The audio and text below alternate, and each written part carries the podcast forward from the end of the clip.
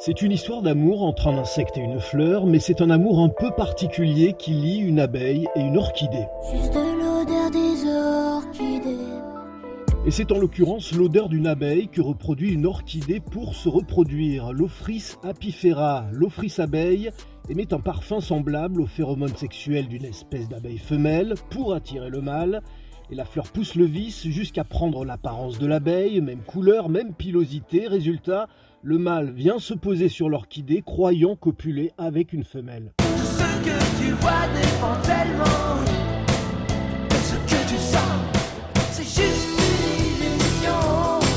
Le fonctionne à merveille et le va-et-vient de l'abeille sur la fleur permet au pollen de s'accrocher à son corps, une pseudo-copulation que l'abeille ira reproduire sur une autre fleur qui sera fécondée. Et pour parfaire son stratagème, l'orchidée met toutes les chances de son côté en fleurissant en même temps qu'émerge l'abeille mâle. Mais deux semaines avant l'abeille femelle, elle a donc le monopole du cœur. Mais ce bel équilibre semble aujourd'hui compromis par le réchauffement climatique, comme on l'a constaté chez une autre orchidée, l'Ophrys araignée, qui elle prend l'apparence d'une araignée. La femelle araignée désormais sort d'hibernation avant la floraison de l'orchidée. La pollinisation est compromise parce que le mâle, évidemment, préfère l'original à la copie.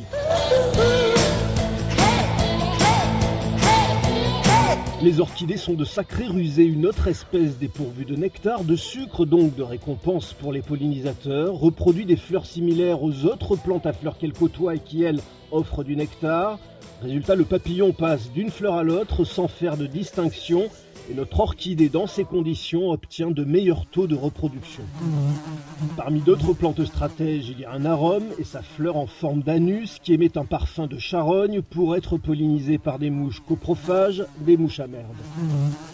Mais la pollinisation ne suffit pas pour assurer la reproduction, les graines issues de la fécondation doivent être semées, et une plante d'Afrique australe, Ceratocarium argentum, a trouvé un allié bien involontaire, le bousier. Le bousier, vous savez, c'est ce petit scarabée qui roule sa boule. Et bien, la graine de la plante imite à la perfection forme et odeur les crottes toutes rondes dont raffole le bousier, qui roule son trésor avant de l'enterrer.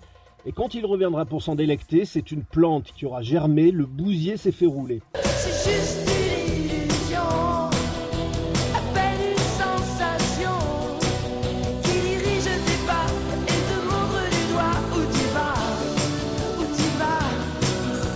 Juste une illusion, comme une bulle de savon, qui s'approche de toi, que tu touches du doigt.